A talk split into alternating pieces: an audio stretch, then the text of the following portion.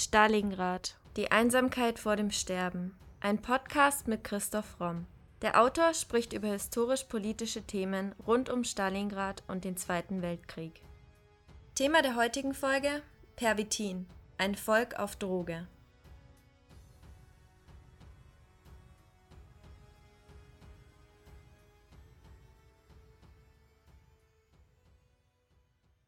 Einst ward uns durch den Alkohol das süße Ungeheuer zu Zeiten kannibalisch wohl.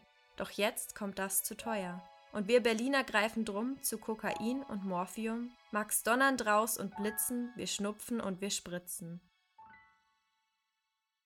Das war eines der populärsten Lieder in der sogenannten Experimentierhauptstadt Europas, Berlin, in den 20er Jahren. Worauf wird hier referiert? In den Zeiten von Inflation, Arbeitslosigkeit, Elend auf der einen Seite und Orgien, hemmungslosem Ausleben der Sexualität auf der anderen Seite war Berlin in den 20er Jahren des Sündenbabel Europas. Es war die Sexmetropole, wo Menschen aus der ganzen Welt hingefahren sind, um sich zu verlustieren, ähnlich wie Bangkok heute. Und da gab es natürlich eine Menge Drogen. Die Nationalsozialisten haben sich heftig gegen dieses Sündenbabel, wie sie es immer nannten, gewehrt und natürlich auch Drogen nach außen hin total abgelehnt. Und interessant ist eben, als sie dann an der Macht waren, haben sie ganz schnell die chemische Volksdroge Pervitin eingeführt und sie haben die natürlichen Drogen eben durch eine chemische Droge ersetzt, weil die konnte man in Deutschland herstellen. Also Pervitin, Methamphetamin, das wir heute als Crystal Meth kennen, das ist eine deutsche Droge, eine deutsche Erfindung, die die Nazis hemmungslos benutzt haben. Wie stießen die Nazis denn überhaupt auf Pervitin? Pervitin wurde von der Firma Temmler entwickelt, die im Südosten von Berlin beheimatet war. 1933 wird der Jude Albert Mendel enteignet und sein chemisches Werk wird eben äh, von dem Herrn Temmler übernommen. Und heute ist Temmler eine Ruine. Im Dritten Reich wurden dort wöchentlich Millionen von Pillen Pervitin hergestellt. Auf dem Firmengelände gab es ein, eine kleine Baracke, die Hexenhäuschen genannt wurde, und dort hat Temmler, ähnlich wie man das aus der Serie Breaking Bad von Walter White kennt, persönlich experimentiert und eben seine Pillen entworfen. Er hatte da einen Mitarbeiter, Dr. Fritz Hauschild, der von 37 bis 41 Chef der Pharmakologie bei Temmler war. Und der hat zunächst nach einem leistungssteigernden Mittel gesucht. Was ja ganz interessant ist, ist, dass die Nazis auf der einen Seite eben erbbiologische Studien betrieben haben, um da den Übermenschen zu entwickeln. Und auf der anderen Seite haben sie eben da, wo Ideologie und Fanatismus nicht mehr ausreichten, hemmungslos mit deutscher Chemie nachgeholfen. Und so wurde eben Pervitin sehr schnell zur Volksdroge. Interessant ist, die historischen Wurzeln zu verfolgen, denn bereits 1805 hat Goethe in Faust die These aufgestellt, dass die Genese des Menschen drogeninduziert ist. Ich verändere mein Gehirn, also bin ich.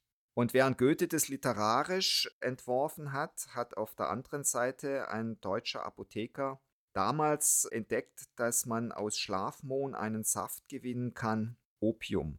Und der Wunsch, sich zu betäuben, sich im Rausch zu verändern, das ist was typisch Deutsches. Das ist was, was wir auch in der deutschen Romantik bereits wieder treffen, was wir in der Musik von Wagner dann ganz stark wieder treffen. Und nicht umsonst war ja Hitler ein großer Wagner-Fan, aber nicht nur er, sondern sehr viele Menschen damals. Und diese Sehnsucht im Rausch, durch den Rausch die Welt zu verändern, das ist was, was der nationalsozialistischen Ideologie, ja, was einer der Grundpfeiler dieser Ideologie war und ist. In ihrer Propaganda haben die Nazis Drogen stets abgelehnt, doch in der Praxis wurden sie hemmungslos verwendet. Wie passt das zusammen? Ja, auch hier liegt die Wahrheit, wie sehr oft, wenn man die nationalsozialistische Ideologie betrachtet in einem Paradox. Nach außen traten die Nazis als die großen Tugendwächter auf, also Drogen wurden radikal abgelehnt. Aber intern haben sowohl viele führende Nazis Drogen genommen, also Göring mal vorneweg mit Morphium, aber wie wir noch sehen werden, eben auch andere. Und das Rauschhafte, die Beeinflussung der Masse auf Reichsparteitagen durch Rede, durch Lichteffekte, durch Erzeugen von einer Massenhysterie, das alles wollte Hitler ja und das hat er in Mein Kampf auch im sechsten Kapitel über Propaganda sehr nachdrücklich formuliert. Er schreibt dort unter anderem, die Aufgabe der Propaganda liegt nicht in einer wissenschaftlichen Ausbildung des Einzelnen, sondern in einem Hinweisen der Masse auf bestimmte Tatsachen, Vorgänge, Notwendigkeiten, deren Bedeutung dadurch erst in den Gesichtskreis der Masse gerückt werden soll. Jede Propaganda hat volkstümlich zu sein und ihr geistiges Niveau einzustellen nach der Aufnahmefähigkeit des Beschränktesten unter denen, an den sie sich zu richten gedenkt. Also hier wird ja ganz klar ausformuliert, und das hat er auch immer wieder gesagt, dass er seine Aufgabe darin sieht, die Masse aus der Rationalität, äh, aus der Lethargie rauszureißen und sie eben zu fanatisieren und dann ihren Willen auf ganz bestimmte wenige Ziele zu lenken, zum Beispiel eben auf den Satz, die Juden sind unser Unglück. Und er hat auch immer wieder formuliert, dass gerade irrationale Behauptungen da besonders gut funktionieren und damit hat er ja dann leider auch recht gehabt. Nachdem Temmler das Patent auf Pervitin angemeldet hatte, wurde es schnell und vielseitig vermarktet. Eines der beliebtesten Pervitin-Produkte war die sogenannte Hausfrauenschokolade, die so angepriesen wurde. Nervös, müde, angespannt, schlaflos? Frauengold hilft. Dieses Nerven- und Kreislauftonikum beruhigt und kräftigt Herz und Nerven. Es entspannt und fördert den gesunden Schlaf, wodurch sie neuen Schwung und Frische gewinnen. Nervöse Erschöpfungszustände verschwinden, Verkrampfungen und Stauungen werden gelöst. Frauengold macht munter und ausgeglichen. Versprochen wurde den Kunden ein wahres Wundermittel. Pervitin hat ja genauso wie Crystal Meth einen enormen Kick gegeben. Es hat Ängste gelöst, es hat Depressionen erstmal gelöst, es hat zur Entspannung geführt. Man fühlte sich aber vor allem eben auch sehr viel leistungsstärker. Also es war das Mittel zur Leistungssteigerung. Es war eben die Droge, um auch besser arbeiten zu können. Die Pillen aus der röhrenförmigen Dose mit dem blau-roten Etikett sollten im Grunde gegen alles wirken und noch viel mehr möglich machen. Pervitin half gegen Asthma und Kreislaufschwäche, ebenso eben wie gegen Depressionen. Chemische Verwandtschaft des Methamphetamin mit dem körpereigenen Adrenalin förderte nebenbei eben auch noch Ausdauer und Konzentration, ganz zu schweigen davon, dass der Konsument nach der Einnahme bester Laune war. Und was im Zivilleben bei den Hausfrauen so hervorragend funktioniert hat, das, da kam man dann bald drauf, könnte ja auch bei den Soldaten funktionieren. Otto F. Ranke, Wehrmachtsmediziner am Wehrphysiologischen Institut, begann 1938 mit Pervitin zu forschen. Sein Ziel war es, Ermüden vorzubeugen und Menschen leistungsfähiger zu machen. Als lebende Objekte benutzte er dazu seine Medizinstudenten. Alles im Sinne der Wehrmacht und des Krieges. Pervitin funktionierte in den Blitzkriegen gegen Polen und dann vor allem gegen Frankreich ganz hervorragend. Während dem Frankreich-Feldzug wurden geschätzt 35 Millionen Pervitin-Dosen ausgegeben. Unter den Spitznamen Panzerschokolade, Stuka-Tabletten oder Hermann-Göring-Pillen diente das Mittel zur Dämpfung des Angstgefühls und zur Steigerung der Leistung und Konzentrationsfähigkeit. Unter anderem war auch der spätere Literatur-Nobelpreisgewinner Heinrich Böll nach kurzer Zeit stark abhängig von dem Mittel und schrieb aus dem Krieg nach Hause dass man ihm mehr Pervitin zuschicken sollte. Auch im Luftkrieg gegen England fand Pervitin seine Anwendung. Bomberpilot Hort Freiherr von Lutitz erinnert sich. Es war sehr oft spät, 10 Uhr, 11 Uhr. Dann war man etwa 1 Uhr, 2 Uhr morgens über London oder über irgendeiner anderen englischen Stadt. Und da ist man natürlich müde. Und dann, wenn man das merkte, das durfte ja keinesfalls der Fall sein, hat man ein, zwei Tabletten Pervitin geschluckt und dann ging's wieder. Das Gerücht über Pervitin verbreitete sich rasch auch auf der Gegenseite. Britische Zeitungen berichteten, die Deutschen kämpften mit übermenschlicher Kraft und später machten es die Alliierten den Deutschen nach und verteilten die sogenannten Wakey-Wakey-Pillen. Der Einsatz von Pervitin blieb allerdings nicht ohne Folgen. Produktion war zwar billig, aber die Soldaten forderten mit zunehmender Abhängigkeit immer mehr, so wie eben auch Heinrich Böll. Die süchtigen Soldaten litten zusätzlich unter Wahnvorstellungen und wurden bei zu hoher Einnahme der Droge irgendwann kampfunfähig. Während des Russlandfeldzuges blieb schließlich auch die stimmungsaufhellende Wirkung aus, die Soldaten wurden zunehmend depressiv, einige erschossen sich im Wahn oder in Depressionen selbst. Vor Stalingrad wurde eine weitere Nebenwirkung der Droge deutlich. Die Droge machte die Soldaten unempfindlich gegenüber Kälte, was viele Kämpfe im tiefsten russischen Winter erst möglich machte, aber die Soldaten merkten auch kaum, wenn sie langsam erfroren. Die Zahl der Soldaten, die unter einer Psychose litten, nahm immer mehr zu und somit auch die Zahl der Kampfausfälle. Ebenso starben nun immer mehr der Abhängigen an Herzversagen oder begangen Suizid und steigerten so die Verlustzahlen der Wehrmacht. Als es immer mehr Kampfausfälle durch kranke Soldaten gab, hatte Hermann Göring, der selbst stark morphiumabhängig war, die Idee, Pervitin mit Alkohol zu kombinieren. Doch irgendwann eskalierte die Lage. Die Regierung musste anders reagieren. Zunächst wurden die Lieferungen an die Heimatfront abgestellt. Der sogenannte Wegmittelerlass trat in Kraft. Auch Otto Rahnke war inzwischen abhängig von seiner eigenen Droge und verhielt sich wie ein abhängiger Dealer. Er schluckte selbst immer mehr Pillen und litt unter den Nebenwirkungen, während er immer verzweifelter versuchte, seine Droge an den Mann zu bringen. 1942 wurde Pervitin unter das Reichsopiumgesetz gestellt und das Präparat wurde verschreibungspflichtig, wie übrigens auch Heroin. Doch Otto Ranke war bei weitem nicht der Einzige, der Pervitin für sich entdeckte. Auch die Nazi-Prominenz war vor der Sucht nicht gefeit. Ein prominenter Vertreter war Erwin Rommel, der Wüstenfuchs, deutscher Generalfeldmarschall und Militärstratege, sein Einsatz als Befehlshaber des Deutschen Afrikakorps und der Panzerarmee Afrika, mit deren Truppen er im Juli 42 bis El Alamein vorstieß, brachte ihm große Popularität in der Heimat und offenen Respekt im Ausland ein. Rommel war dafür bekannt, dass er ständig Zickzack fuhr, scheinbar überall zugleich war, nicht selten auch in der ersten Reihe. Seine Panzereinheiten waren so schnell, dass die Briten zumindest zunächst das Nachsehen hatten.